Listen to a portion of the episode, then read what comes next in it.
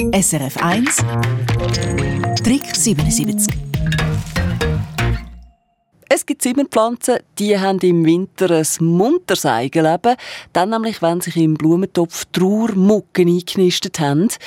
Was machen gegen die kleinen Flügel? Das ist unsere Frage in dieser Stunde. Crispin, du hast die Antworten aus der Hörerschaft zusammengetragen. Und ein Tipp voraus, nicht zu viel Wasser geben. Trauermucken lieben nämlich nasse Erde.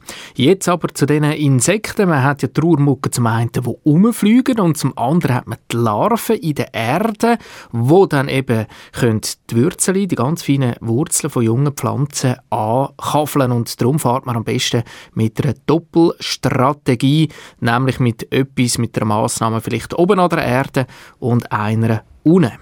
Was macht man oben an der Erde? Da fängt man zum Beispiel Trauermucke mit Klebfallen, die klebrigen Täfel aus dem Handel, die sind meistens gel und da zieht man dann eine Folie ab und dann platziert man die rund um den Topfrand um und dann ist man immer wieder überrascht, wie viel Trauermückli dann an die Klepfallen gehen. Dann haben wir aber auch eine Hörerin gehabt, die uns angerufen hat und beschrieben hat, dass sie mit dem Staubsauger, wenn sie am Saugen ist, einmal schnell dort bei den Topfpflanzen vorbeigeht und einfach alle Trauermückli, die gerade rumfliegen, einsaugt. Eine Alternative ist auch feiner Sand. Wie funktioniert denn das? Man streut ein paar Zentimeter dick eine Sandschicht über die Erde rein. Das ist zum Beispiel Quarzsand oder man kann Spielsand nehmen oder Vogelsand. Und dann ist es so, dass die Mucken nicht mehr können von oben in die Erde runter, die Eier legen und gleichzeitig können die Larven von unten nicht mehr durch die Sandschicht raus. Und so hat man eigentlich in ein paar Tagen dann den Gar ausgemacht.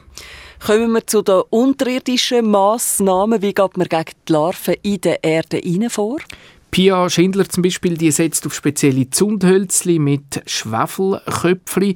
Es gehen aber auch ganz normale, herkömmliche Zündhölzli, die nicht speziell viel Schwefel drin haben. Man steckt die Kopf voran in die Erde rein und da müssen vielleicht etwa so zwei, drei, vier Zündhölzli pro Topf dabei sein. Und dann wartet man. Und der Schwefel, in diesen Hölzchen hat, den haben die Trauermückli überhaupt nicht gern. Und nach etwa so einem Monat oder so, je nachdem wie es aussieht, kann man die Hölzli-Kur auch wieder erneuern. Und dann gibt es auch noch den Vorschlag von den Nematoden. Das sind so ganz kleine Fadenwürmer, die man zusammen mit Wasser in die Erde kann spritzen kann. Dort wiederum ist es so, dass sich die Nematoden über die Larven hermachen. Man sollte aber unbedingt wissen, wie dass man die Nematoden einsetzen Das heisst, Gebrauchsanweisung lesen oder sich im Fachgeschäft beraten lassen.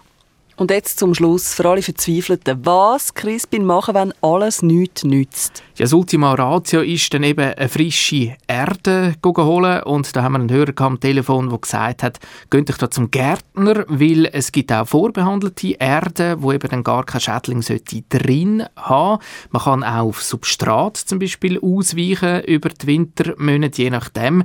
Der Witz ist einfach an dem, wenn man das Ganze auswechseln, dass man wirklich hochwertiges Material nachher wieder in die Töpfe rein tut, dass man nicht die Trauermucken wieder frisch in die Wohnung hineinträgt.